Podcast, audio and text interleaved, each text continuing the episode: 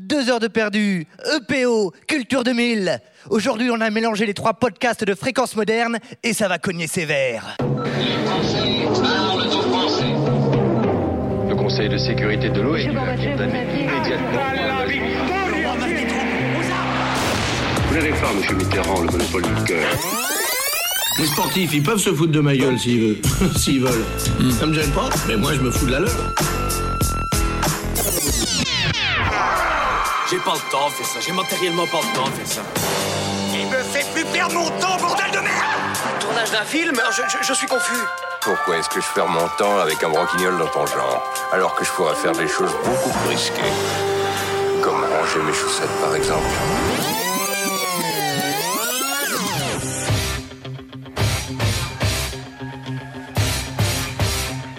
Bonjour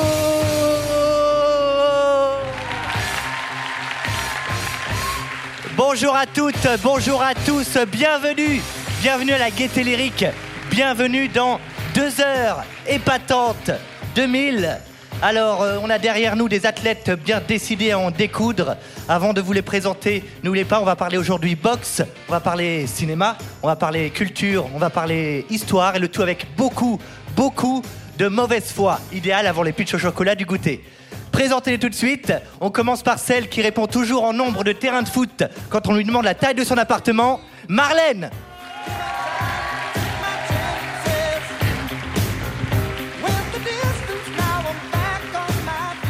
Ces anecdotes, ces anecdotes ciné sont aussi chouettes que sa voix suave et délicate. Julie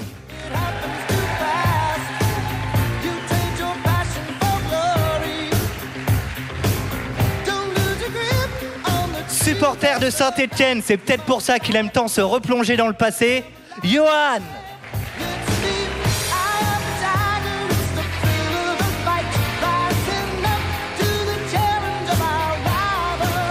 Alors, alors, aujourd'hui, je vous assure, elle a ses bras. Et c'est quand même mieux pour parler de boxe. Sarah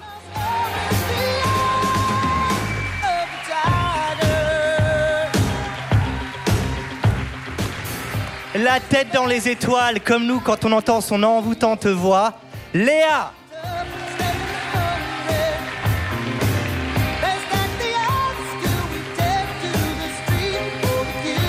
Et enfin, et enfin, l'homme qui pour venir à l'heure ici a pris 73 trains, 4 bus, 2 voitures, 4 trottinettes et un hélicoptère. Alors on a décidé de lui faire faire tous les lives en short. Michael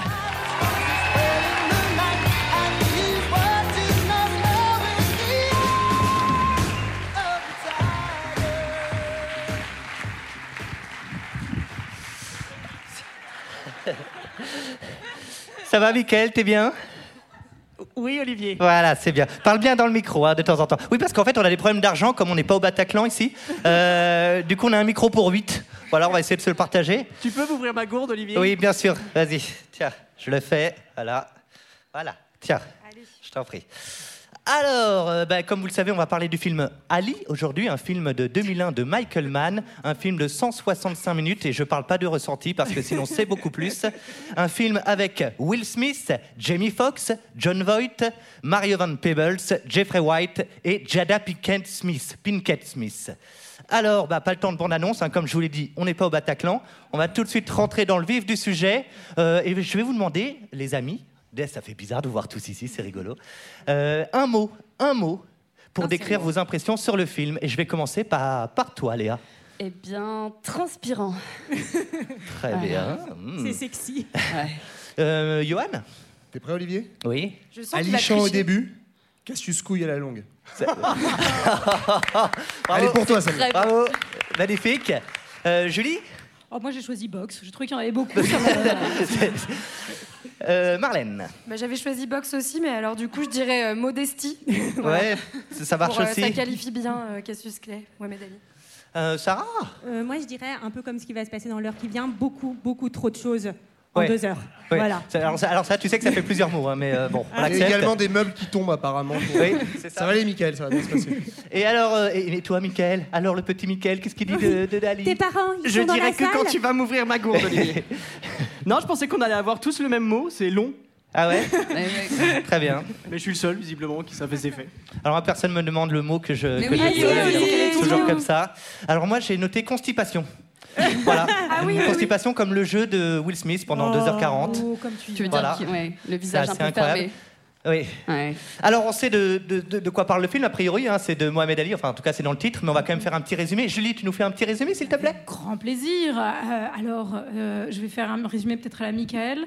Alors, Ouais. il y a une longue première scène où on le voit, où il est tout petit, et on le voit aussi très grand. Et euh, non, plus sérieusement, Merci. je peux pas le faire, c'est pas possible. Non, bah, on va retracer euh, la vie de Mohamed Ali, mais particulièrement durant euh, cette période qui va l'amener à un combat très important à Kinshasa.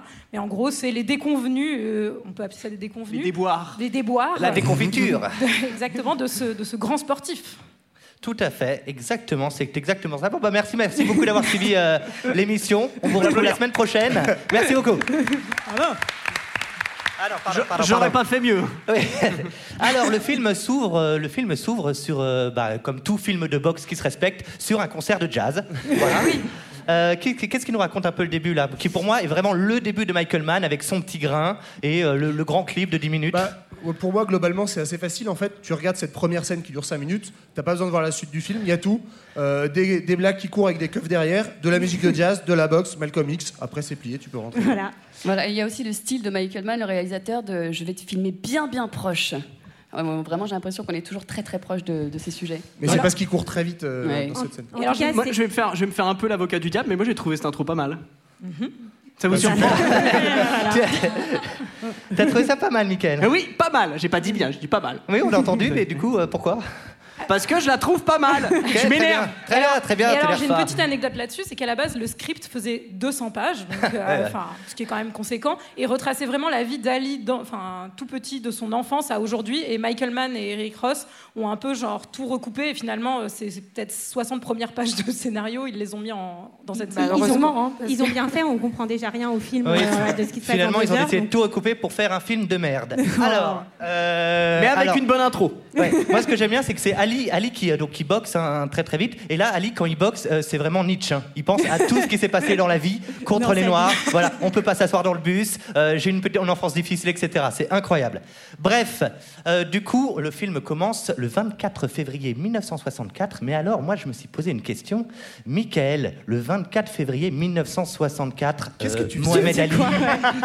Faut poser la question à Younes parce que moi j'étais pas né. Euh, Mohamed Ali, c'est pas un inconnu à ce moment-là. non, et alors c'était pas Mohamed Ali, figure-toi, Oui. puisque avant 1964, le monsieur s'appelait Cassius Marcellus Clay Junior. Il avait une carte d'identité de c'était un cap. Il est né à Louisville, dans le Kentucky, hein, un état que tu connais bien, Olivier, Oui. pour, son poulet notamment. Et, et- et figurez-vous qu'il se met à la boxe pour casser la gueule du mec qui lui a volé son vélo.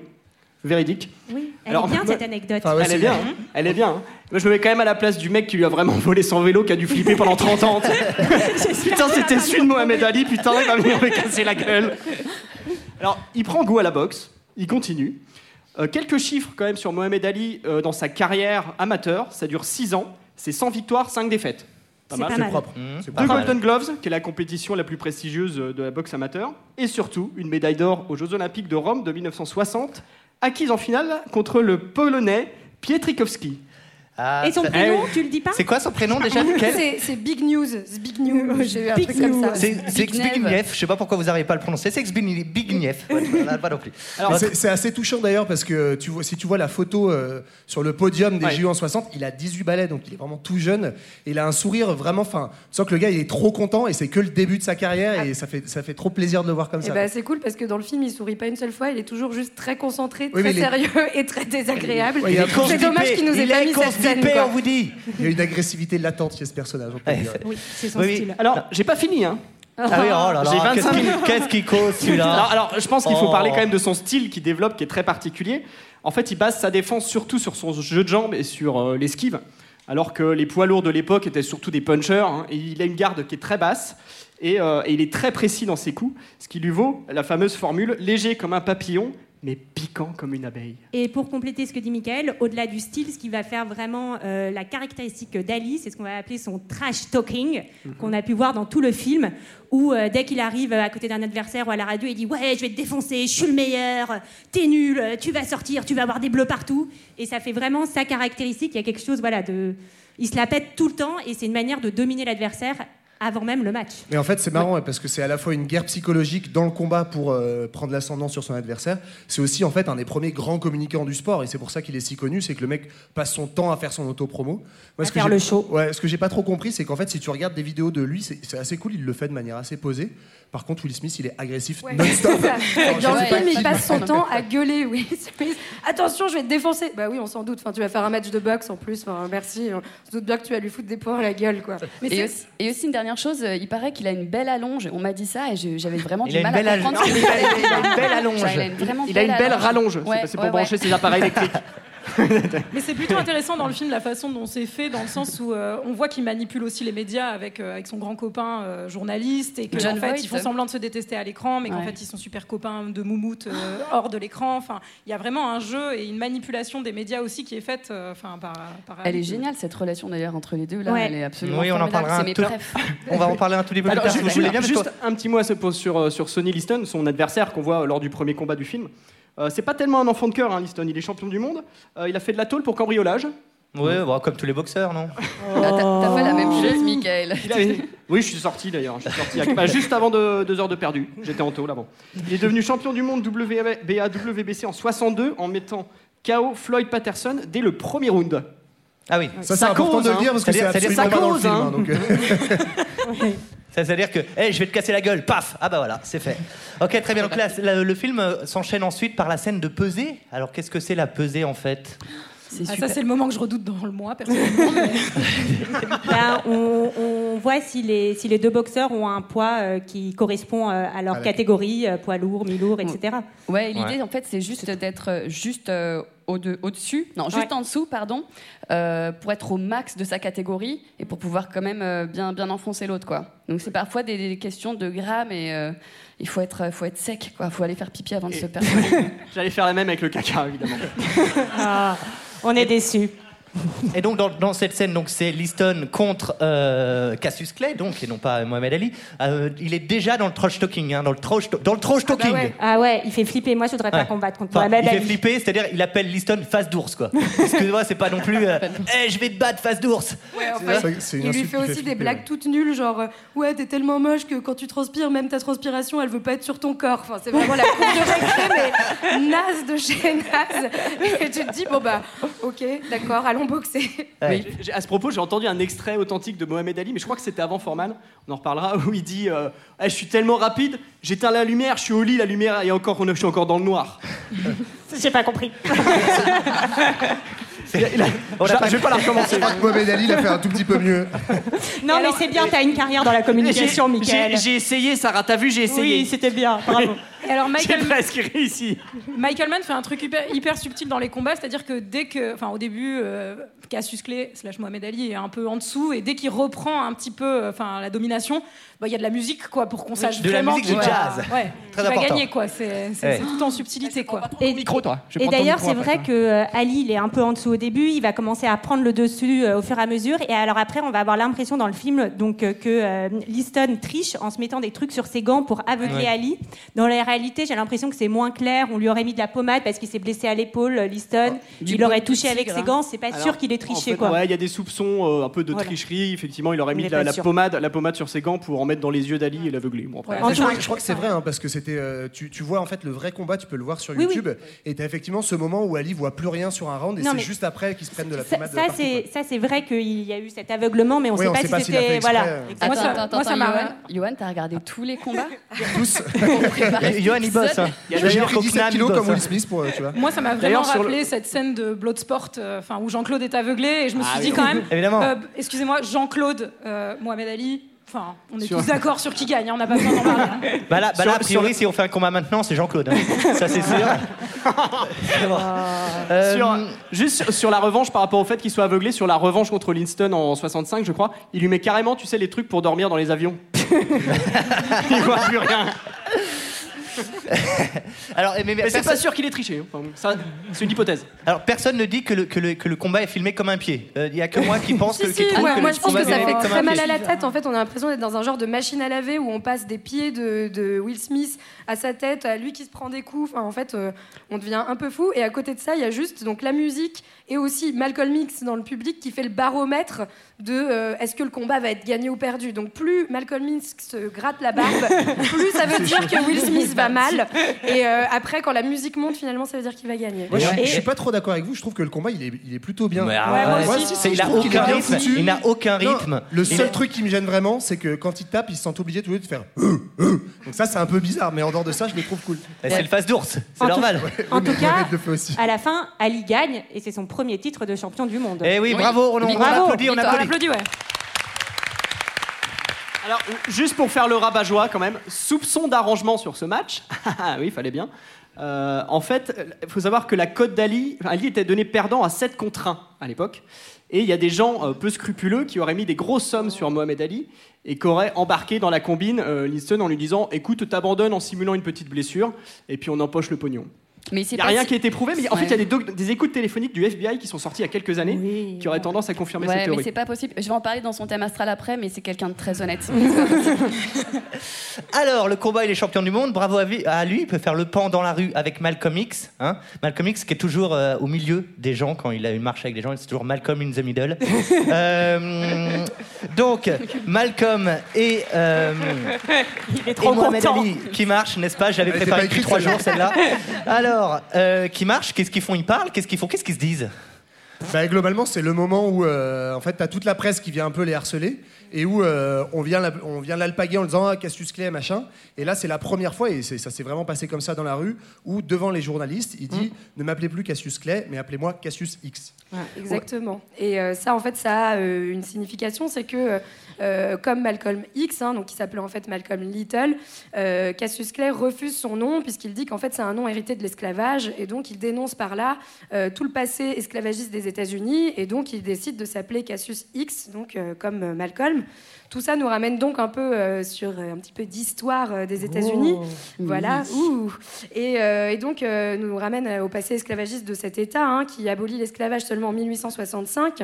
Et en fait, cette- ce, ce racisme qui était donc institutionnalisé va euh, continuer finalement par euh, tout un régime de ségrégation, donc euh, avec ce qu'on appelle les lois Jim Crow, et donc qui amène à tout ce qu'on connaît, donc c'est-à-dire la séparation raciale dans l'espace public des noirs et des blancs. Donc on- le truc qu'on connaît le plus, hein, c'est notamment la contestation qui va avoir lieu, qui commence en fait dans les années 20-30, mais qui va surtout prendre de l'ampleur dans les années 50, avec la contestation de Rosa Parks dans l'Alabama, dans l'Alabama, où elle refuse d'aller s'installer donc à l'arrière du bus, là où les noirs doivent, doivent se Alors, puis, ce qui est bien, c'est que ce genre, pardon, ce genre de situation, en fait, quand c'est en Afrique du Sud, très loin, on appelle ça de l'apartheid, mais aux États-Unis, on appelle ça de la ségrégation Voilà. parce que ça a l'air comme ça un peu moins dangereux, quoi. Et puis peut-être juste pour ajouter, au-delà de cette séparation euh, de fait euh, dans la loi, il y a aussi tout un nombre d'inégalités euh, qui vont se créer en fait entre les noirs et Ouais. les blancs, enfin qui existaient déjà avant et qui ne vont pas du tout se réduire en fait avec la fin de, Ouais. Bah, de l'esclavage. de violence, hein, surtout. Il faut rappeler qu'il y a à l'époque le Ku Klux Klan qui est extrêmement puissant et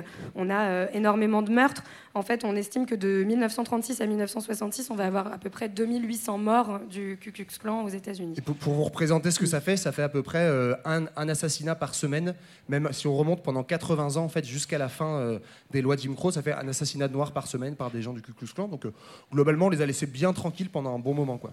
Oui, donc on comprend effectivement qu'il a envie de changer de nom et qu'il Voilà. a envie de trouver Oui. son. Elle aurait pu trouver un nom, un nom cool, quoi. Mais- Un, je sais pas, Iron Man par exemple. ah, toi, ça aurait été trop cool, quoi. Non, Eh, mais- Je m'appelle Iron Man. Et dans le film, là, on commence à présenter tout le volet euh, politique de la personnalité d'Ali qui va être très importante. Et c'est pour ça que, au-delà de l'icône sportive, on va voir que c'est une véritable icône politique euh, pendant ces années-là. Et alors, ce film a failli être réalisé par euh, Spike Lee, qui était quand même beaucoup plus euh, engagé. Ah et ça, mais Ça aurait peut-être pas donné la même chose. Ouais, Non. ça aurait peut-être pas donné la même chose, mais en fait, euh, ça ne s'est pas fait parce qu'ils se sont vus avec Will Will Smith et le contact n'est pas hyper bien passé. Will Smith n'avait pas les- trop les- la même vision du personnage. en que même temps, s'il le traitait euh. de face d'ours, forcément, ça va bien se passer tout de suite. quoi. Mais c'est marrant parce que j'ai fait aussi le thème astral de, de Will Smith. Et c'est marrant, il est, en fait, il ressemble beaucoup plus à euh, Martin Luther King et Spike Lee à Malcolm X. ok, Léa l'a fait. À mon avis, c'est Voilà. pour ça d'ailleurs que les producteurs ont changé de, de nom. C'est sûr. Et d'ailleurs, euh, justement, euh, il y, avait deux mouvements euh, euh, après Rosa Parks, etc. Rosa Parks, c'est le début du mouvement des droits civiques, ce qu'on appelle le mouvement des droits civiques aux États-Unis. C'est, euh, enfin, sa figure de proue, c'est Martin Luther King, donc qui est plutôt euh, dans un style de, non-violence. Je voulais juste rappeler aussi qu'il était accompagné de beaucoup, beaucoup de femmes qui ont été leaders du mouvement des droits civiques, noires et blanches, et euh, parce qu'on n'en parle jamais. Et euh, en fait, lui, il a plutôt un, un objectif euh, d'assimilation à la population. Il est chrétien. Et euh, l'idée, c'est un peu, on me tape, je tends l'autre joue. Euh, mais je suis là, quoi. Je, je reste pas chez moi. Ouais, il y a quand même des vrais. En fait, toutes les actions dites non violentes de désobéissance civile, c'est des mouvements de boycott, c'est vraiment de l'activisme politique, mais qui se veut non violent. Ouais. Donc ça, c'est effectivement la première branche, la branche Martin Luther King, qui sera assassiné en 68. Et en fait, bah, Cassius Clay, devenu Mohamed Ali, en fait, rejoint l'autre branche, qui est la branche des Black Muslims. Les Black Muslims, ils ont la réputation d'être beaucoup plus violents. Euh, en réalité, c'est pas de la violence, genre en mode tiens, on voit des blancs dans la rue, on va les agresser. C'est en fait eux, ils théorisent l'autodéfense. Donc l'idée de dire que bah, la non-violence, il y a un moment, ça suffit pas. En fait, quand t'as un mec qui se fait buter par semaine, il faut savoir se défendre, y compris euh, voilà dans un pays où le port des armes est autorisé, etc. Il revendique ça. Et donc euh, Mohamed Ali se reconnaît plus dans cette tendance beaucoup plus radicale, même si en fait dans l'histoire on a vachement tendance à opposer les deux figures de Malcolm X et, et Martin Luther King. En fait, dans les faits, il y a plein de mouvements où ils sont alliés, et où notamment des gros mouvements de boycott ou de désobéissance lancés par Martin Luther King. En fait, ils font appel aux Black Muslims pour euh, leur servir de comité Mm. d'autodéfense. En fait, c'est eux qui viennent sécuriser Ouais. l'action. Mm. Donc en fait, c'est pareil, ça a été monté un peu en épingle l'opposition. Sur le terrain, c'est pas si vrai que ça. Et, euh, et ensuite, pour Comme parler- PSGOM. C'est pas vrai. C'est la même. C'est comme Dijon au c'est pareil. Mais euh, peut-être, ouais, enfin, je sais pas, un petit point sur euh, cette idée de black muslim, hein, parce Oui. que ça interroge. Mais en fait, euh, pourquoi, euh, pourquoi en fait on va avoir ces- toute cette population noire qui euh, se convertit à l'islam C'est euh, parce que le christianisme est dénoncé comme justement la religion des esclavagistes, et du coup, euh, l'islam est vu comme euh, la religion en fait des origines de l'Afrique, et va être adopté par euh, ces, ces militants. Même si euh, c'est pas vrai, en fait. Ouais, parce Voilà. que t'as raison. Ce que... Mais enfin, parce que ça interroge souvent un petit peu de. de Ouais, ce qu'on a oublié de dire, c'est que là, là où euh, ils sont différents sur leur projet, tu le disais, euh, Malcolm, euh, Martin Luther King, il défend l'assimilation, en gros, une société mélangée et, égalitaire entre noirs et blancs. La théorisation des Black Muslims, et qui sera reprise ensuite par les Black Panthers, c'est de dire, en fait, un, un- c'est un nationalisme noir, donc à la fois on revendique la fierté noire, mais dans les années 50, on théorise encore un retour des Noirs en Afrique, avec cette idée que, en fait, ils ont été arrachés par l'esclavage et qu'il faudrait euh, retourner en Afrique pour être vraiment sûr de libérer les Noirs. Alors oui, donc il y a toute cette partie politique à tel point qu'on se demande pas si c'est un biopic sur Malcolm X à un moment donné, hein, quand même, caché. Euh, Sauf qu'on Euh, est vite rassuré, ça dure oui. 20 minutes et après on en parle 20 plus. minutes et après, de toute façon, on va l'expédier très vite. Donc il y a toute cette partie politique et puis quand même, il faut pas oublier l'amour. Alors très vite, à un moment donné dans le film, Mohamed, Il y a beaucoup d'amour, hein, dans il ce rencontre film. une femme et moi, dis, j'aimerais bien que tu me parles de cette rencontre. Oh là là, mais c'est une rencontre euh, où en fait euh, il y a beaucoup d'amour et on va voir que dans ce film il y a énormément de choses surtout. Donc, euh, moi j'étais vraiment vraiment très contente parce que je me suis dit que femme qui à moitié dans Ali. Donc euh, Ah, c'est gênant. On l'aime. non mais alors Non, mais je suis contente, Julie, ma maman a applaudi à ta blague. Tout va bien. Vous avez remarqué que dans Ali, c'est les mêmes lettres que Aïe Ouais. Parce que j'en ai. Et que l'IA aussi. Ouais, c'est fou. hein. Michael, on était bien là, on avait eu un y moment un de- d'histoire et de culture et tout est saccagé.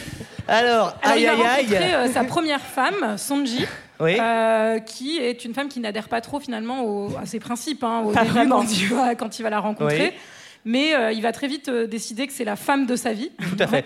Très vite, au bout de deux Très minutes hein. danse. Ouais, voilà. globalement. faut savoir que dans le film, faut savoir que dans le film, Ali rencontre une femme, il fait la chose avec une femme, deux heures après il est marié. hein. c'est comme et ça. attends, Mais souvent- av- avant, il s'engueule avec la femme avec qui il est, et hop, c'est pas Oui. Et Mais souvent, il en- lui fait des enfants dans la foulée aussi. Oui, en vrai, ça. en vrai, de je crois qu'ils se sont mariés au bout d'un mois hein, euh, avec euh, Ali et sa première femme. Tu trouves ça trop rapide, Sarah Ouais, Tu me manques de romantisme, c'est ça, Marlène Non, par contre, on remarque, euh, parce que donc on- je crois qu'il a eu quatre femmes, Ali, et donc on en voit trois dans le film. Oui. Et en fait, à chaque fois, il a une, une technique de drague pourrie. Donc là, pour la première, c'est un truc du genre. Euh, Ouais, j'ai rencontré un des Beatles, celui-là qui a les grandes lunettes là. ça m'a trop Et là, fait elle est rire. charmée quoi. Ça m'aurait fait rire que Lennon fasse pareil, tu sais. J'ai rencontré un boxeur, c'est le mec mastoc là. C'est le- celui-là qui est avec les musulmans noirs quoi. Et, et- et à chaque fois, donc, il fait ça, et à chaque fois, il, il, il rencarde bien sa nana en lui disant Mais t'es trop petite, mais tu pues. Mais non, c'est quand même T'es limite pas ça, bien hein, à chaque fois. coiffée. On comprend pas pourquoi. Et Ouais, on se demande s'il n'y a pas une petite islamophobie latente dans le film quand même, parce qu'effectivement, il est montré toujours comme euh, ultra réac. euh, Convertis-toi, poussant sa- etc. Voilà, genre dès qu'elle a un montant en fourrure, il l'engueule. euh. Oui, et dès qu'elle vient avec ses combats, avec un décolleté, une tenue à paillettes, euh, c'est compliqué. Ouais, aussi. alors que franchement, on comprend pas pourquoi il l'a fait chier avec ses tenues, étant donné que lui, il passe sa vie à moitié en, en peignoir, quoi. Il est, Enfin, donc, euh, bon. il est perfectionniste. Il est Ouais, mais perfectionniste. regarde comme c'est agréable, Marlène. T'as pas Non. envie de garder un petit je peu même transpire tellement. Moi, je l'ai enlevé. Non, mais Mais Je transpire trop. Alors, alors. J'ai enlevé mon Oui, short. D'ailleurs, c'est gênant, hein, Michael. J'arrive pas à me concentrer du coup. Aïe, aïe, aïe. Ça vous plaît, Alors, les filles euh, grand moment dans le film. euh, Malcolm X devient de la purée de fraises. Ah ouais, Euh, littéralement. Euh, Léa, qu'est-ce qui se passe Oui, Qu'est-ce qui se passe triste, pour Malcolm X. Est-ce que tu peux nous raconter un peu la scène Et puis, est-ce que tu peux Oui. enchaîner sur le fait que. Pourquoi Pourquoi Pourquoi est-ce Mince. qu'il est pour- pourquoi il est devenu de la purée de fraises Et ben en fait euh, c'est très triste. Il commence, il est dans un moment un peu difficile de sa vie déjà. Il y a eu pas mal de menaces de mort. euh, sa maison a un peu explosé. Heureusement personne n'est mort à ce moment-là, mais ne vous inquiétez pas, ça va vite arriver. Et euh, il monte les marches. Pendant une- il va faire une conférence. Il arrive sur la scène. Il y a sa femme et ses enfants qui sont dans la salle et tout. Les gens sont émus. Il y a beaucoup beaucoup de gens un peu comme Et là. il marche au ralenti quand même pour. Il euh, marche au ralenti. On sait pas pourquoi, Ouais. mais il va se passer un Et il y a truc une petite musique de jazz, Ouais. évidemment. Et C'est d'ailleurs, c'est pour est- aider le tireur parce qu'il est très mauvais. Mais il y avait quelqu'un avec une poursuite. Il est là. Et l'acteur est super beau, on l'a pas dit, mais il est vraiment très très beau. C'est vraiment un, un- un côté sympa de ce film. Et, euh, et donc voilà, et en fait, il y a deux gars qui commencent un petit peu à s'énerver dans le public. Il y en a un qui dit Ah, t'es en train de me piquer un truc, tu regardes un truc dans ma poche et tout. Et euh, Malcolm leur dit euh, Mes amis, mes frères, calmez-vous. Que nenni. Euh, le mec, les- il y a un des mecs qui se lève, etc. Il y a trois mecs qui se lèvent et en fait, euh, il lui, il lui tire dessus. Il se fait Euh. Et, et alors, ils ont quand même un très gros pistolet, quoi. Je sais pas trop comment Ouais. ils l'ont caché. Enfin, c'est pas genre un minigun qui tire. S'il n'y avait pas Vigipirate. de fusil. Ouais. euh, ouais, il y avait pas Vigipirate. il y avait un genre de fusil d'assaut, quoi. Mais ceci dit, je crois que C'est assez réaliste parce qu'effectivement, Ouais. euh, ça s'est ça s'est vraiment passé comme ça. Les mecs sont rentrés armés. Et pour Le contextualiser. mec qui rentre avec un tank. Par contre, il y a un, ouais, Et il y a pour un le truc- coup, la contextualisation, elle est pas trop mal foutue dans le film parce que faut, faut qu'on explique pour ceux qui se seraient pas tapés les 160 minutes avant de venir ici. c'est qu'en fait, en gros, euh, Malcolm X commence à s'éloigner euh, des Black Muslims. C'était le porte-parole le plus célèbre. Et en fait, ils, ils sont un peu en bisbille parce que notamment, euh, il, lui a envie de, d'aller gagner les autres mouvements des droits civiques et justement de se rapprocher, pas forcément de plus en plus de Malcolm X, mais en disant ce côté rigoriste, très religieux, en fait, me dérange. Donc à la fois, lui, en, en tant que personne, il se rapproche de l'islam sunnite, alors qu'on l'a pas trop dit, mais le fondateur euh, Elijah Mohamed de- des Black Muslims, c'est une branche un peu ésotérique de l'islam. Et en plus de ça, il refuse que euh, en fait, le message religieux soit premier, il veut que le message poétique soit premier. Bref, en gros, il y a bisbille entre lui et le mouvement. Et en fait, c'est des mecs, des Black Muslims, qui viennent assassiner euh, Malcolm X. Donc Oui. c'est quand même assez Avec- triste. Avec une petite participation possible du Du FBI. Ouais. euh, En fait, ça, comme ça, on aime ouais. bien, euh, ça a aux jamais été complètement prouvé, mais on sait qu'il était sur écoute. On sait qu'il y a eu des discussions entre les Black Muslims et le FBI, donc effectivement, c'est pas impossible. C'est un peu l'âge d'or des meurtres euh, à cette époque-là aux États-Unis, parce qu'on a quand même les deux Kennedy, euh, Luther King et Malcolm X. Ouais, Euh, bah, ouais. Et, co- et comme on le voit d'ailleurs dans le film, euh, c'est le moment aussi où Malcolm X et euh, Mohamed Ali se sont éloignés parce que Mohamed Ali justement reste très fidèle euh, aux Black Muslims, va en devenir aussi l'un des porte-paroles, euh, etc. Et euh, on voit dans le film cette scène tragique où il apprend la mort de Malcolm X et il Ah pleure dans sa voiture. Bah, on euh. voit Ah que bah, c'est un dur, mais il a des fêlures quand même. Ah oui, Ouais. Marlène, c'est Ouais, ça ouais. qu'on veut nous dire. Mais ce qui me permet de vous dire que c'était peut-être Oliver Stone qui allait réaliser ce film, mais apparemment ça s'est pas très bien passé avec Will Smith. euh. J'ai hâte que tu dises que ça aurait pu être Fabien Teniente. hein. Euh, alors du coup voilà, il est mort, c'est triste. Entre temps, Ali refait un combat contre Liston, il lui explose sa race hein, Ouais, quand même. dérouillé. Voilà, il le dérouille. Euh, soupçon d'arrangement sur ce deuxième match contre Livingston. Et oui, parce que quand on regarde les images du chaos, hein, parce qu'il tombe chaos assez vite, en fait, ça semble être un coup de poing assez anodin. tellement anodin euh, qu'il sera rebaptisé le coup de poing fantôme. Très Donc, bien. On se demande qui, on ne sait pas si c'est pas allongé sur ce. sur Ça, ce- c'est moi quand je me bats, les coups de poing fantômes. quoi. complotiste, Michael. Franchement, je trouve ça abusé. Alors, euh, ensuite, il y a cette scène euh, où il va apprendre qu'il est incorporable, c'est-à-dire qu'il va pouvoir faire le Vietnam avec justement le présentateur télé. Alors, j'aimerais juste Mais- deux mots. Moi, je l'aime bien, Julie. Moi, j'aime bien. Oui. C'est le seul moment du film Moi que j'aime bien. bien. C'est la, c'est la relation que entre le présentateur et, euh, et lui, qui reviendra plusieurs fois. Euh, voilà, je trouve ça un peu Présentateur touchant. joué par John Voight, euh, qui a nécessité beaucoup beaucoup d'heures de maquillage et de posage de moumoute. Justement, je vous invite Oui, à très film, belle moumoute, juste pour la moumoute. Non, mais ce personnage, il est plutôt bien, il est plutôt bien écrit en fait. Euh, ça, ça nous permet aussi d'avoir un point de vue du côté de- des journalistes et des médias à l'époque, ce qui est franchement plutôt subtil dans ce film euh, d'une longueur exécrable. mais, euh, mais non, non, c'est, c'est- ils, ont, ils ont une relation, en tout cas, eux, assez touchante. On voit que c'est deux personnes qui parlent intelligemment en fait, de tout ce qui se passe autour et qui font le show pour la télévision. Quoi. Oui. Mais on l'a à- pas dit, c'est super important. Je sais qu'il y a des gens qui le savent sûrement déjà, mais John Voight, c'est le papa d'Angelina Jolie. Eh oui, et ça, Voilà. quand on est Et le Angelina papa Jolie qui d'Angelina Jolie, c'est jouer important. euh, Mohamed Ali d'ailleurs. Mais, euh, Mais comme elle s'entendait pas très Ils ont hésité entre elle et Josiane Balasco, hein, de toute La façon. tourne à tourner, ouais. Il faut, il faut quand même préciser qu'en parlant des médias, que c'était la pleine période de démocratisation de la télévision, qui rentrait dans les foyers de plus en plus. Et c'est ce qui a fait aussi le personnage d'Ali, malgré tout. Quoi. Ouais, dis pas trop de choses sérieuses, s'il te plaît, Michael. Euh, et alors, donc là, il est, il est face aux médias. slip Là, il n'est pas content. Et là, et- et là, il va prendre une grosse décision. hein. Il, va, il va décider de ne pas euh, être incorporé. Et on va voir que devant la pression des médias, euh, Mohamed Ali, c'est comme euh, pour Amel Bent quand elle doit viser la lune. Ça lui fait, ça lui fait pas peur. Oui Oui, c'est moi. Posez la question à Sean Sesbridge, mon avocat. Il est à Chicago. Non, je ne suis pas sous caution. Non, je n'ai jamais tiré sur rien ni sur personne. J'ai jamais tué de canard, ni d'oie, ni de cerf, rien du tout. Oui, je sais où est le Vietnam. À la télé L'Asie du Sud-Est C'est sur quelle chaîne? Ce que je pense de quoi? Du Viet Cong Mais j'ai aucun problème avec les Viet Cong. Aucun Viet Cong ne m'a jamais traité de sale nègre. Exactement.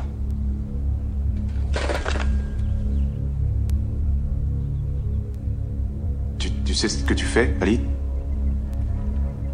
Tu sais ce que tu viens de dire? Tout le monde, de l'Europe à la Chine, tout le monde en Amérique apprendra demain comment le champion du monde a parlé de cette guerre. Et alors? Et alors, personne ne pourra jamais m'obliger à être ce que je veux pas être. Et je n'ai absolument pas peur d'être comme je suis. Ni de penser ce que je pense. C'est un, mec qui a des couilles.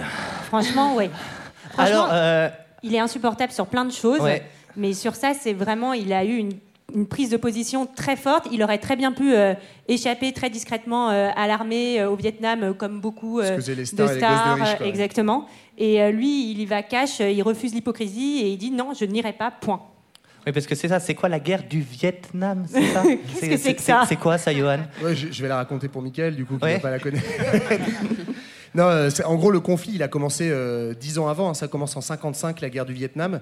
Mais pendant dix ans, on n'en parle pas trop parce que euh, les Américains euh, interviennent indirectement et c'est seulement à partir de 64-65 qu'ils décident d'intervenir un tout petit peu plus directement en envoyant 500 000 personnes. Donc comme ça, c'est fait. Ça s'est bien euh, passé, voilà. Johan, cette guerre pour les Américains? Ça c'est ouais globalement je vous tease un peu ça s'est très bien passé et, et donc on, on a- on est parti pour 10 ans d'engagement euh, au Vietnam jusqu'en 75 où euh, ça sifflera la fin de la récré et la défaite des États-Unis et la victoire en gros du Nord-Vietnam communiste sur le Sud-Vietnam allié des allié des États-Unis et euh, en gros c'est c'est vachement intéressant parce que comme tu disais en fait Mohamed Ali il est euh, la figure c'est peut-être la, la figure euh, médiatique la plus célèbre à l'époque qui s'oppose euh, à cette guerre du Vietnam on est vraiment avant en fait le Summer of Love, Woodstock et tout le mouvement en 67-68 qui vraiment va prendre à bras le corps l'opposition à la guerre du Vietnam. Lui, c'est vraiment un des tout premiers à le faire et, et c'est assez couillu parce que comme tu disais, en fait, il y a d'autres stars qui ont été qui devaient être incorporées et qui ont réussi à se faire réformer comme ça se faisait beaucoup. Ouais. Et lui, il a refusé en fait cette Et, hypocrisie-là. En- il l'a annoncé, oui, fort. il va se servir justement de sa position médiatique euh, pour euh, en fait populariser sa position et pour euh,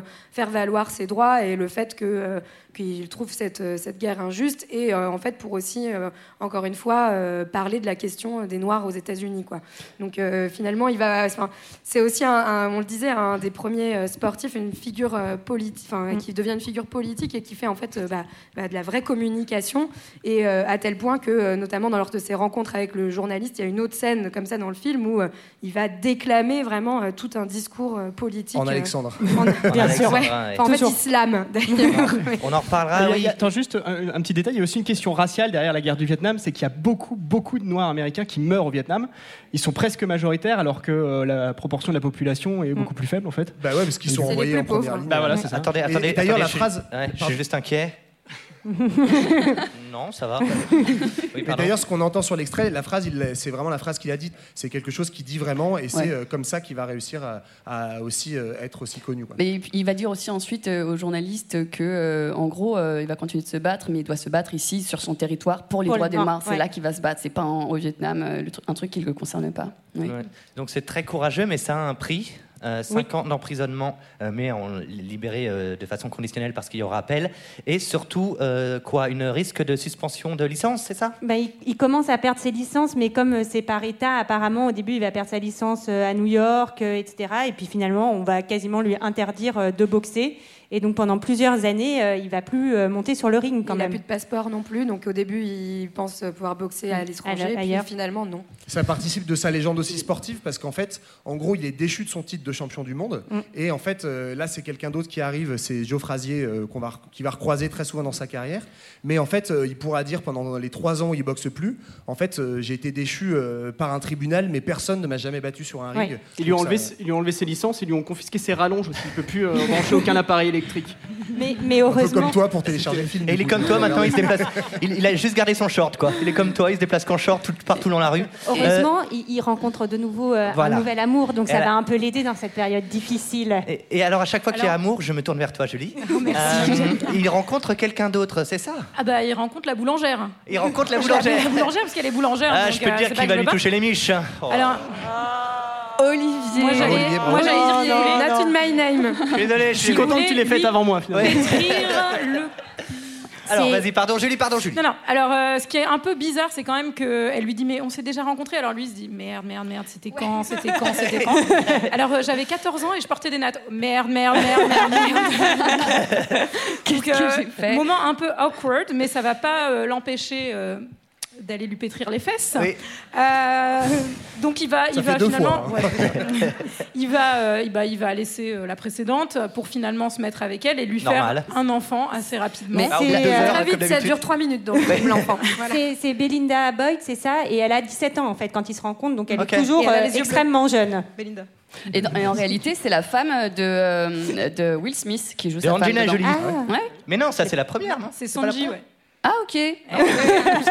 Et surtout, On a vraiment comme vu il a le même déjà fait le film. move John Lennon pour Pécho, il fait un nouveau move, il fait un tour de magie dans la boulangerie. Ah oui. en fait il- Ah, ça il, marche il à tous il les coups. boxe plus maintenant il s'est mis à la magie il a décidé de se reconvertir Alors, Il, il fait le coup du doigt coupé. c'est toujours impressionnant, hein, ça fait mais, son petit mais- effet. mais moi, j'ai cru qu'il allait lui verticale. balancer une colombe, tu sais. Moi, j'ai cru qu'il allait faire disparaître des pièces dans ses gants de boxe. L'oreille derrière la. Bref. Euh, alors, malgré tout ça, il va pas au top, au top de sa forme. hein, euh, la licence suspendue, il boxe plus. Est-ce Ouais. que ce serait pas le moment euh, d'un petit thème astral? Voyance en direct, réponse immédiate. Coût unique, 2 francs 23 la minute. Mais oui, cher Mohamed, tu en es arrivé à un moment difficile de ta carrière. Mais cela n'est pas étonnant, tu as un chemin de vie numéro 7. voilà, pour accomplir ta destinée, tu dois prendre des distances avec les valeurs communément admises, ce qui peut impliquer des sacrifices, notamment sur les plans matériels ou relationnels. Mais rassure-toi, car avec ce chemin de vie, ta destinée reste tout de même hors du commun. Et tu vas sortir la tête de l'eau. Fais confiance au reste de ton thème astral. Laisse donc parler ta lune en verso, Mohamed, car avec elle, tu deviens un natif entêté, volontaire et tenace dans l'accomplissement de ta vision, avec un sang-froid impressionnant et une vraie constance sur le long terme. Mais il y a aussi ton soleil en Capricorne et ton ascendant placé dans le signe du lion. Avec eux, tu laisses peu de place à ton adversaire en cas de conflit. Volontaire et ambitieux, rien ne t'arrête et personne ne te résiste. Le feu domine, tu as du tempérament et tu le sais. Rappelle-le toi.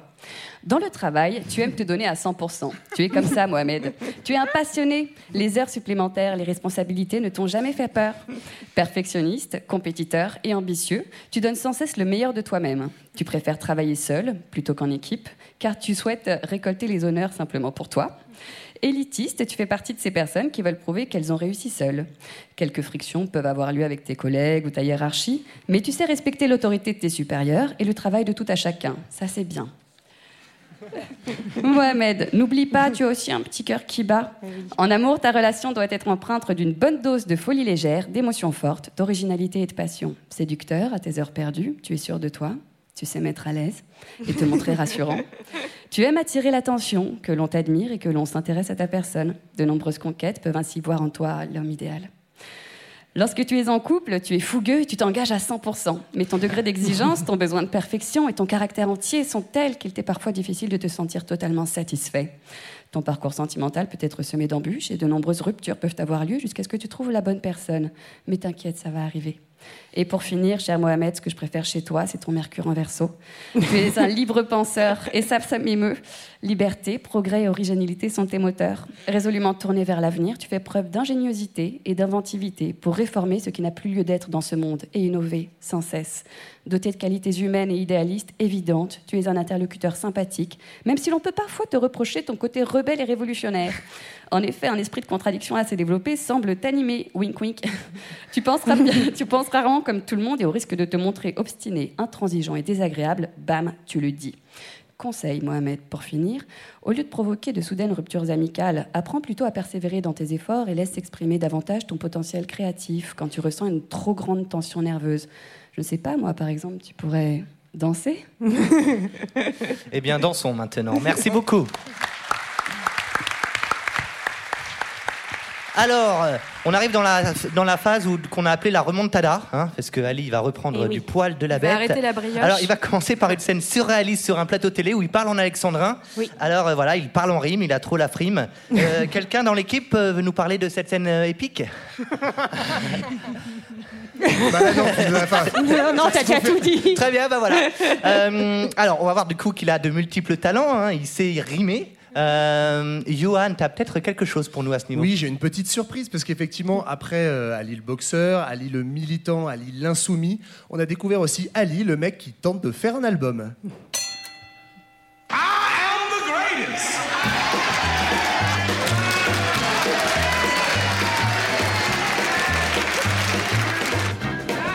This is the legend of Cassius Clay, the most beautiful fighter in the world today. He talks a great deal and brags indeed of a muscular punch that's incredibly speedy. This brash young boxer is something to see, and the heavyweight championship is his destiny. Ça me rappelle Tony Parker. Quand il... Ah oui, ça met, ça met quasiment euh, mal à l'aise de la même manière. Bah, grosso modo, c'est comme ça pendant 10 pistes, hein, c'est-à-dire un mec qui fout du jazz sur des mauvaises punchlines à la grande malade. Mais attends, j'ai pas compris, c'est Ali qui chante? Tout à fait Bah, ça lui fait un point commun avec Will Mais sauf Smith, que hein, attends, final, parce que ce que vous savez pas, c'est qu'au milieu de ces punchlines à la, grande, à la grand corps malade, d'un seul coup, tu sais pas pourquoi, au milieu de l'album, il y a ça. And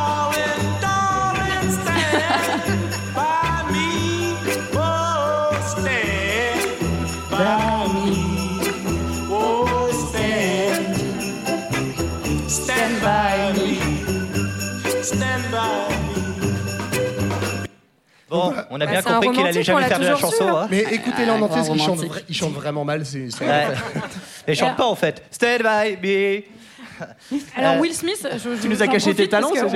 On parle musique, mais il y a quand même dans Getting Giddy With, Tes cette chanson de, ouais. voilà, de Will Smith, il y a quand même la phrase Met Ali.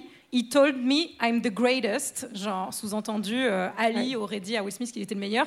Ce qui viendrait corroborer une autre anecdote, comme quoi c'est Ali personnellement qui avait appelé Will Smith pour qu'il fasse le film pour le convaincre, parce qu'il avait d'abord parce qu'il adorait le prince de Bel Air. Exactement. Mais il l'a appelé comment Euh, Hello. Ah non, non, non, non, non, non, non, non, Olivier, ça. c'est non. Alors, C'est non, Olivier, t'étais parfait je suis jusque-là. désolé, je suis désolé, voilà. Bon, Ah on là là. comprend, euh, Chérie, il y a ta mère au téléphone là. Alors, parce que Ali a Parkinson, faut- encore faut-il expliquer. Alors, donc, il faut mieux qu'il retourne vers la boxe. Et là, il revient vers son rival de toujours, Joe Frazier, qui me dit un petit mot très rapide sur Joe Frazier. Alors, Joe Frazier, euh, champion olympique en 64, puis il récupère euh, deux ceintures de champion du monde en 70 et en 73. Alors lui, il est fameux, c'est vraiment le contraire euh, d'Ali sur le style. Il est fameux pour son crochet du gauche, qu'on appelle le coup céleste. C'est vraiment quelqu'un tout en puissance euh, et en endurance euh, assez exceptionnel. Et en fait, euh, pendant dix ans, il va y avoir une vraie rivalité entre lui et Ali qui va être surtout en fait alimentée par Mohamed Ali qui va le tracher à longueur de temps. Il va lui donner le surnom de l'oncle Tom qui veut dire un peu en fait un noir qui est soumis au blanc, donc il va l'accuser justement de pas assez prendre fait et cause pour la cause noire. Et il s'en excusera dix ans plus tard lors de leur troisième match à Manille. Euh, il va finir par reconnaître Mohamed Ali que Frazier est un grand boxeur et par la suite ils vont apparaître côte à côte dans des émissions de télé, faire semblant de boxer. Donc tout ça va s'arranger, mais en vrai il y a vraiment une forme de très grande violence de Mohamed Ali face euh, à ce, à ce grand adversaire quand même. Ouais, il arrête pas de lui dire qu'il est moche, hein, surtout. C'est quand même, ça vole pas Ce qui est peut-être pas faux. hein. Mais ceci dit, ce qu'il fait- avec Frazier, ouais, c'est c'est ce qu'il fait avec, avec la plupart de ses adversaires euh, noirs, notamment, où en fait il joue sur le côté bah, moi je suis un noir militant afro-américain, et toi en fait tu es un noir euh, à la solde des blancs. Ce qui est partiellement vrai, mais par exemple pour, euh, pour Frazier et, et le suivant qui sera Foreman, en fait c'est plutôt vrai parce qu'on arrive après au, Jo- au JO de 68. C'est le fameux JO où il y avait donc euh, des athlètes militants et Black Panthers qui levaient le poing comme ça euh, avec le gant noir, et les boxeurs globalement, euh, à part Ali, en fait ils en avaient rien à secouer, donc ils surfent vraiment sur ce truc-là. quoi. Ouais, pour en revenir sur la rivalité avec Frazier, donc Frazier déjà qui a donné son nom à un très bon dessert. Et, Un rappel à la purée de fraises de tout à l'heure. et il y avait vraiment une haine à un moment donné entre Ouais. les deux. Il y a eu trois combats, je crois, en- Oui. entre eux au cours de l'histoire. Il paraît que le troisième est d'une violence Ouais. Parce qu'à l'époque, il pouvait y avoir 15, aller Bah, jusqu'à 15 rounds. Et, Et d'ailleurs, Frazier va décliner en fait euh, après ce combat euh, contre Ali. Enfin, vraiment, ça va les heurter euh, physiquement Ouais. très longtemps après ce combat. Julie, tu as dit en même temps 13 fois. Non, non, mais euh, non, pas du tout. Euh, non, non, je voulais juste vous préciser que euh, Will Smith avait pris euh, 17,5 kilos pour ce rôle. Comme toi, Ce qui, mais pas pour les euh, bonnes ouais, raisons. pour le Non, non, et que euh, en fait, il a dit que le plus difficile, c'était pas tant de prendre masse, c'était plutôt de- d'avoir la psychologie du personnage. Ah bah, pourtant, il, il est, il est très concentré. Ah ça, il est très concentré. Je suis constipé, faut que je me batte, je suis constipé, faut que je me batte. Super, merci, hein, la psychologie du personnage. Alors, euh, donc, il va y avoir ce combat donc, euh, contre Frazier. Euh, qui nous en dit deux mots sur ce combat? Moi, je me souviens de- juste de la fin où euh, ils sont très proches l'un de l'autre, leurs corps se mélangeant, euh, Ah, étant proches. Et ils sont tout transpirants et ils sont tellement fatigués de tout cet amour qu'ils se sont donné Oui. que Ah oui. on est sur la fin. Voilà, c'est C'est de l'amour. J'ai pas vu le même combat que toi.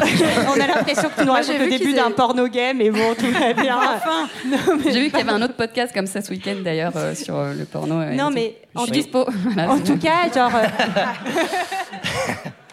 En tout cas, Ali va pour euh, récupérer son dû, son titre, et il est absolument euh, certain de gagner. Ce match a lieu au Madison Square Garden. C'est vraiment euh, le gros Il a événement. un short rouge, Il est- peut le dire? C'est un peu son short de Noël, je crois. C'est son short fétiche. Parce que d'habitude, il est en blanc. c'est parce qu'il en- met ses boules de Noël dedans. Et-. Ouais, voilà, ça on l'attendait. Bravo. Non, non, non. Et en fait, Ah, Ali. il fait tourner la guirlande. Euh, ça, va continuer, ça va finir par sortir le sapin, donc on arrête. Plus que Et, vingt minutes, allez, on tient. et- et il va, Du coup. Ali va se faire battre au point, il va être coincé dans les cordes très rapidement par Frazier et euh, va, par décision du jury, il perd. Première, Ouais. première Il est- défaite. Première d'Ali. défaite Eh, d'Ali. Première Il est défaite d'Ali. Match qui sera euh, rebaptisé euh, combat du siècle. C'est pas celui contre Foreman en fait, c'est celui Ah ouais contre Ouais. Frazier. Ouais. Oui. Parce qu'il se fait quand même éclater un petit peu dans les cordes. Là, le... Moi j'ai dit, Complètement. moi j'ai mis, on est plus quand même on- abeille, ab- abeille, on est plus proche de Didier Bourdon hein, sur ce coup-là. hein. Qu'on salue. Qu'on salue, Didier. Euh, Qui est d'ailleurs dans la salle. euh, il est au quatrième rang là, si vous voulez. euh, voilà. Euh, donc, C'est pas euh, très phrase- sympa pour le quatrième rang. Euh, donc Didier Bourdon euh, c'est perdu. Euh, et ensuite, qu'est-ce qui se passe? Quel- Qui peut me raconter la suite là? On va arriver au combat tranquillement contre Foreman, c'est ça? Ou je vais trop vite Non, Non, non, c'est ça, ça. c'est ça. On arrive euh, Oui, au fameux ça. combat qui s'appelle Rumble in the Jungle. Alors oui, en voilà. fait, non, mais pour dire un mot, en fait, euh, Frazier va se faire battre derrière par Foreman, et donc Frazier perd son titre de champion du monde, et donc c'est contre Foreman que Ali doit aller combattre pour redevenir champion du monde. D'où Ouais, ce match Oui, En c'est-à-dire- fait, que Ali- Les, tro- les- les trois ans dans lesquels, euh, pendant lesquels Ali peut pas combattre, en fait, c'est vraiment Frazier qui domine euh, la boxe. à C'est qui qui pendant trois- domine Pendant trois ans, et du coup, effectivement, euh, Foreman arrive et il défonce. Foreman défonce Frazier, il le défonce en deux rounds, il, il le met six fois à terre, quoi. Non, on a C'est dit juste l'amour. Ouais, là, on est passé du boss Psycho Mantis à euh, The Boss. hein, dans le, voilà. Ouais, Comprendrons qui, qui pourra. Alors, euh, donc, euh, on arrive sur une Quelqu'un qui a conférence. compris Oui. Euh, Il y, a- il y a la personne là-bas, elle a levé la main. Euh, on arrive donc dans une conférence de presse avec un monsieur avec des grands cheveux très grands comme ça, des cheveux gras qui parle beaucoup et qui a, à mon avis, pas pris que de l'eau. hein. Alors, c'est c'est mon personnage préféré. Oui. hein, c'est le fameux Don King, dont on a parlé dans notre épisode de PO, je Modeste pense, euh, aussi. sur euh, Mike Tyson. Oui. Il, c'est un monsieur, en fait, c'est un nouveau promoteur euh, de boxe. Et ça va devenir le promoteur de boxe de la fin euh, du XXe siècle. À l'époque, ça va être son premier grand coup.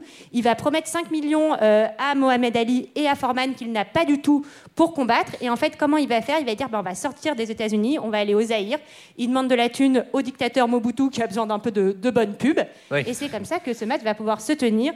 Ce Don King, globalement, c'est quelqu'un euh, qui a tué euh, quelqu'un un jour, un de ses débiteurs. C'est quelqu'un qui a fait de la tôle. euh, c'est un personnage très peu sympathique. Et tous les boxeurs jusqu'à la fin du XXe siècle vont dire euh, oui, oui, euh, lui, on sait qu'il nous, qu'il nous, Qui nous arnaque, qu'il nous euh, arnaque, ouais. mais comme il nous fait gagner plus d'argent que tout le monde, c'est pas grave. Ouais, c'est c'est là que tu vois quand même que la, la boxe c'est un milieu particulier parce Ouais. que le mec est ultra sulfureux, mais c'est effectivement c'est le mec par qui il faut passer pour être quelqu'un de connu euh, dans le- tout le dernier tiers du Ah, 20 il, a, il, a, il a managé les plus grands. Bah, Tyson euh, est passé. il, a- il accuse tous d'arnaque d'ailleurs, mais Oui. euh, tout le monde y va. Mais faut il savoir que, quand même. Faut savoir, il domine, bien sûr, il domine.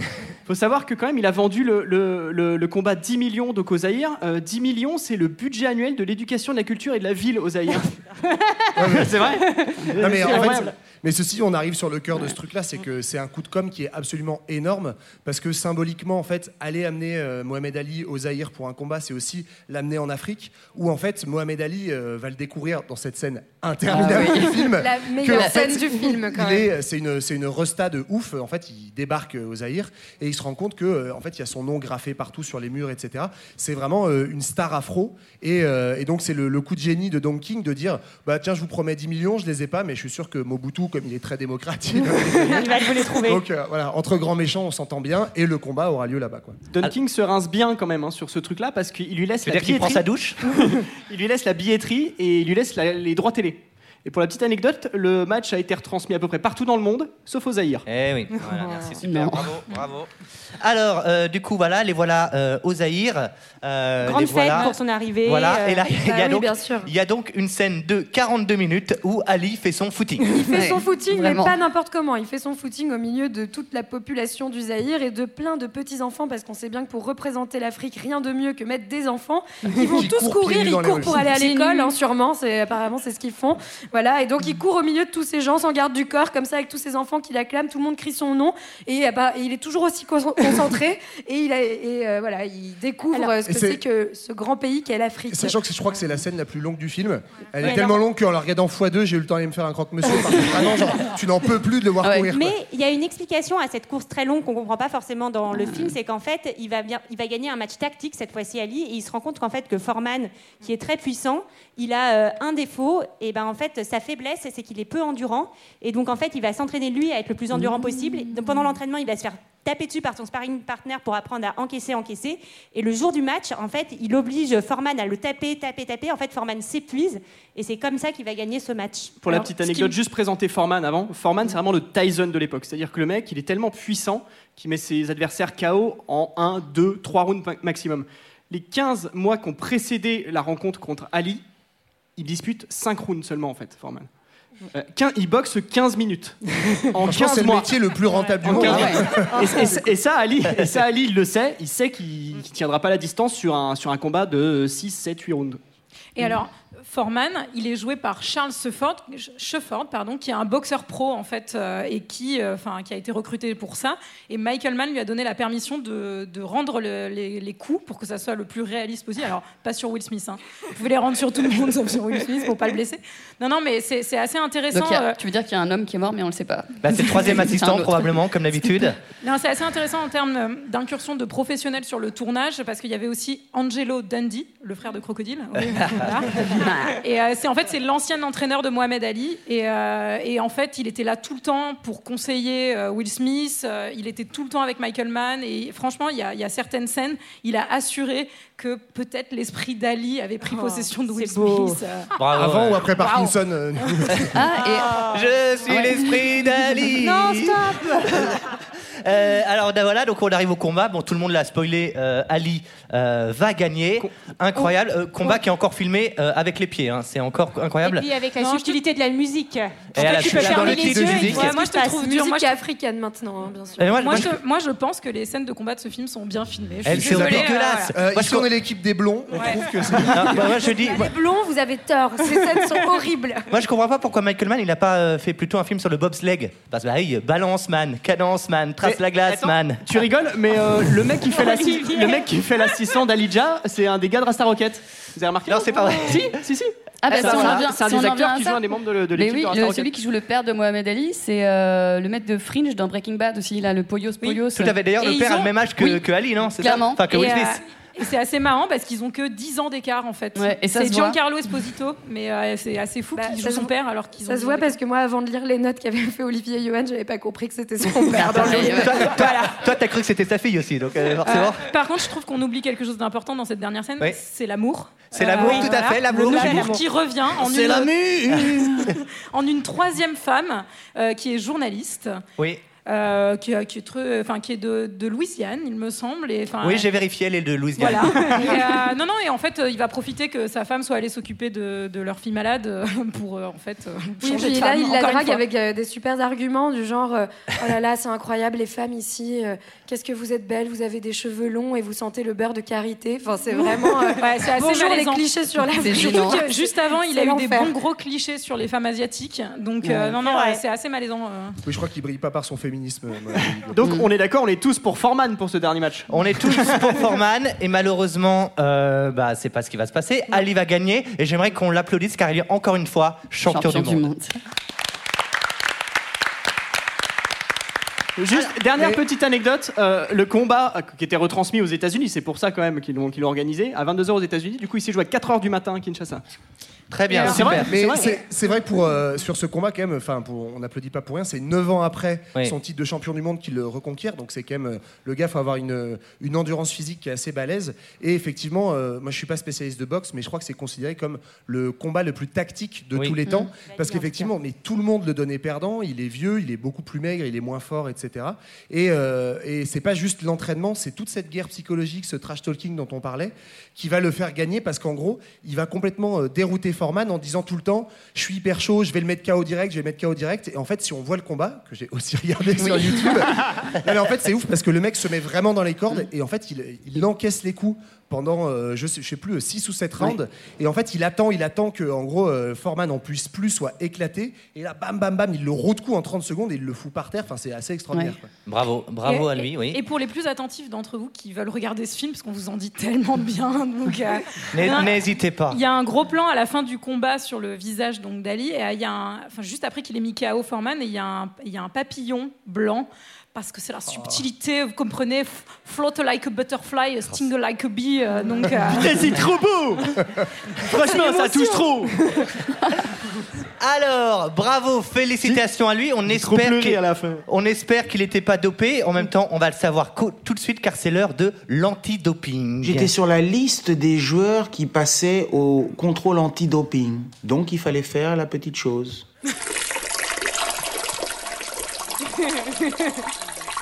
Ça va, ça va. J'aime, j'aime prendre la parole après ce jingle. On adore prendre la parole après ça. Je suis content qu'il passe devant autant de monde, ce jingle. Alors, Sarah, Alors, une minute pour faire cet Oui. antidoping sur la suite de la carrière euh, d'Ali. Donc, suite à ce, à ce match, euh, ben, Ali retrouve le top du top. Il va recommencer à faire euh, quatre combats par an, ce qui est énorme en fait pour un boxeur euh, professionnel. Mais on sent que ça devient un peu plus difficile de gagner. Alors, il va un peu calmer le jeu, commencer à faire plus que deux combats par an à partir de 77. Et euh, en 78, il a 36 ans, il cherche des adversaires un peu moins redoutables. Et euh, en fait, il va perdre, à la surprise générale, son titre de champion du monde contre Léon Spinks, qui n'en est qu'à son huitième euh, combat pro. Donc c'est un, petit jeune, hein, on va dire. Et donc Spinks gagne à la surprise générale au point. Là, on se dit, bon, pour Mohamed Ali, c'est la fin hein, quand même. Eh bien, Non, ce n'est pas encore la fin, puisque le 15 septembre 1978, Ali va prendre sa revanche. Il va lui aussi gagner au point contre Spinks et ce match va être suivi, dans plus de 80 pays par euh, plus de 80 millions de téléspectateurs. Les droits vont être achetés par ABC pour 5,3 millions de dollars et donc devant le monde entier, Ali va redevenir euh, encore une fois champion du monde avant de prendre un peu plus tard sa retraite. Il fera quelques matchs mais un peu tristes euh, où euh, il va perdre. Et il luttera ensuite, euh, comme euh, Olivier l'a dit avec beaucoup de délicatesse et de finesse, pendant 32 ans contre la maladie de Parkinson qu'il va révéler au grand public euh, lors des JO d'Atlanta en 1996 quand il va allumer euh, la flamme olympique. C'est super émouvant, ouais, cette image. Enfin, la, la boxe était hyper violente à cette époque-là, et évidemment, je pense qu'on peut dire quand même que sa maladie a été provoquée par tous les nombreux coups qu'il a subis. On est sûr de ça, Michael Non, mais vraiment Alors, on n'est pas sûr. Ah, il est médecin Quand on, quand on quand on On le n'est pas sûr, je vous arrête tout de suite, on n'est pas sûr. De toute façon, on a dépassé déjà de 1h30. Ah, C'était notre avis. On va quand même demander avant cela un autre avis. Je n'ai que faire de votre opinion. N'insistez pas, c'est inutile. Vous savez, les avis, c'est comme les trous du cul. Tout le monde en a un. Alors, j'ai cru qu'on n'allait pas rallumer la lumière. C'est fini Voilà. Alors, note de 3,6 quand même Ah. sur euh, le site euh, si connu de cinéma. hein. Cinématographe, j'écoute. Euh, on a 55 critiques 5 étoiles quand même. On commence par Ghost Leader qui nous dit Super bon film, et je voudrais savoir qui chante la musique du menu que j'adore la soul. Je me suis demandé la même chose, je l'ai trouvé. C'est moi qui ai écrit ce commentaire. Mais non. Non, mais limite, ça aurait pu être moi. Ah ouais. Putain, j'ai chaud quoi. Putain, tu m'as fait flipper. si vous pouvez me renseigner, mais je peux même plus le terminer, tu vois. On continue avec Ricky. Ricky avec 3 i. Qui dit. Là, t'en as mis un de trop, si je peux me permettre. Tu fais bien de me reprendre. Bon, allez, ce soir, je regarde Ali. Je m'intéresse un peu à la boxe et je me suis dit, tiens, regardons ce film qui retrace l'histoire du géant Mohamed Ali. 40 minutes de film plus tard, j'ai la dalle. Alors, je vais chercher un truc dans mon frigo. C'est Johan Ça, qui a c'est moi écrit qui l'ai ça. écrit. Et je me rends compte que ce film est ennuyant à mourir. Oh, et que Will Smith en Mohamed Ali, ça colle pas, mais alors pas du tout. Du coup, voilà. J'ai arrêté le film au bout de 40 minutes. Zéro étoile. On continue avec Apollinaire. J'aime pas Will Smith, c'est le gentil pote black qui est pas drôle. Man lui confie le rôle d'Ali. Ils ont rien en commun si ce n'est peut-être leur quotient intellectuel. Bim Le film est interminable, les combats sont à chier par terre Les boxeurs n'osent même pas toucher le visage de la star, mais c'est lamentable. Une grosse merde Il est un peu violent, j'aime bien. Ensuite, il y a QBN.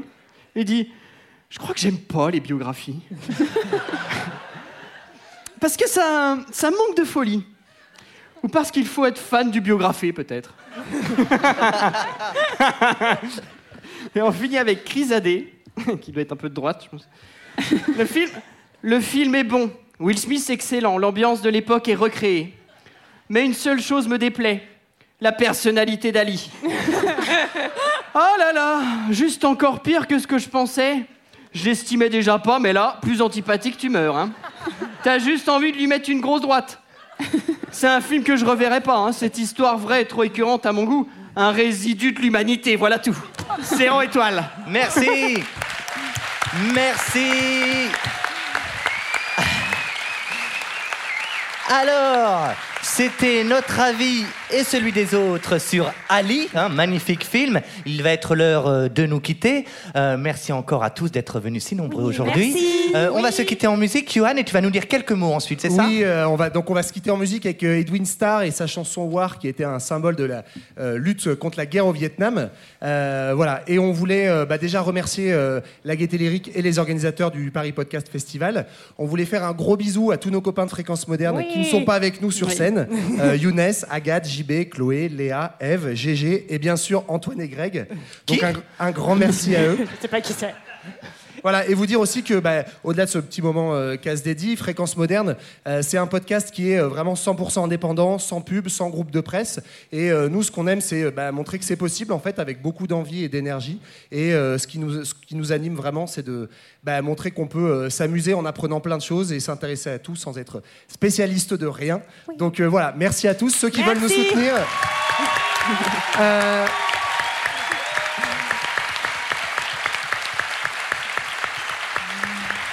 Je, je termine par les meilleurs, mais un grand merci pour euh, nos tipeurs. Donc, on a un financement participatif Tipeee. Sans eux, rien ne serait possible. Et celles et ceux qui veulent nous soutenir, ben, vous pouvez passer par là. Donc, un grand merci à tous et à bientôt. À très bientôt.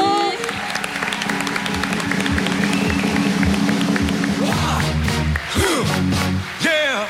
What? Is it good for? Absolutely nothing. Uh-huh.